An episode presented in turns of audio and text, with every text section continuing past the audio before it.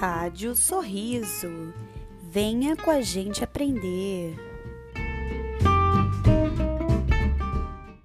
Bom dia, meus queridos. Bom dia, meus ouvintes.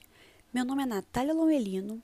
Sou aluna do quarto período da Universidade Veiga de Almeida e hoje, por meio da disciplina Dentística 2, vou explicar um pouquinho sobre quando e como solucionar casos de fraturas de incisivos superiores por meio de colagem de fragmento e pela técnica da muralha.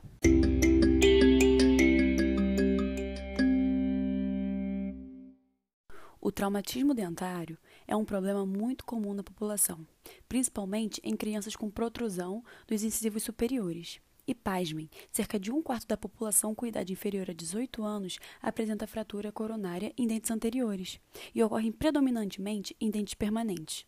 Essa fratura pode acontecer por diversos motivos, como brincadeiras, brigas e até mesmo por cáries.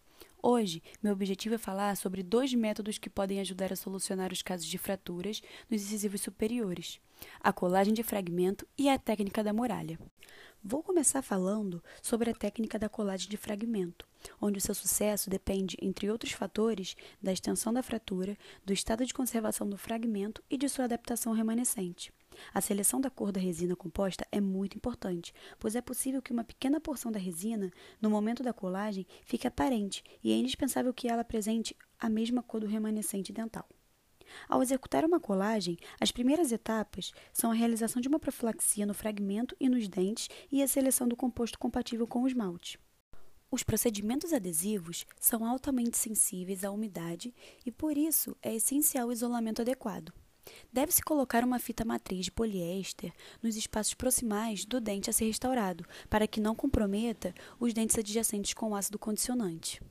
Agora, sobre o passo a passo, deve-se realizar o condicionamento ácido total do esmalte e da dentina vital, e também do fragmento. Lavar abundantemente e secar levemente para manter a dentina úmida. Após isso, passar o bonde duas vezes, fotoativando na segunda vez, para assim começar a colagem do fragmento com resina flow ou regular, finalizando com a fotoativação. A fase de acabamento e polimento pode ser dividida em três etapas acabamento inicial, que dá a anatomia primária do dente e são utilizadas as lâminas de bisturi 12 e tiras de lixa abrasiva, o acabamento intermediário, com discos flexíveis e abrasivos, e o polimento, que é feito com escovas de Robson ou discos de feltro, com pasta abrasiva e pasta de granulação. Agora eu vou falar um pouco sobre a técnica da muralha, que também é conhecida como técnica da guia de silicone, onde primeiramente se realiza um molde da arcada dentária e a partir do molde obtém-se um modelo em gesso. E é nesse gesso que faremos o enceramento reproduzindo em cera a forma desejada para a restauração. Após isso, no modelo já encerado, realiza-se um molde com massa pesada de um silicone de adição ou de condensação. O molde é cortado na região das bordas incisais, com muito cuidado, para que o corte não invada a região do bordo incisal. Dessa forma, obtém-se uma matriz que permitirá a transferência da forma obtida no enceramento para o dente fraturado. Devemos lembrar que é possível realizar a guia diretamente em boca, adotando o ensaio como referência, porém é inegável as vantagens de confeccioná-lo sobre o enceramento. Ah, outro ponto importante é a escolha da cor, que para que os efeitos cromáticos sejam reproduzidos é imprescindível selecionar materiais com características ópticas adequadas. O acabamento e polimento é realizado da mesma forma que na técnica da colagem de fragmento.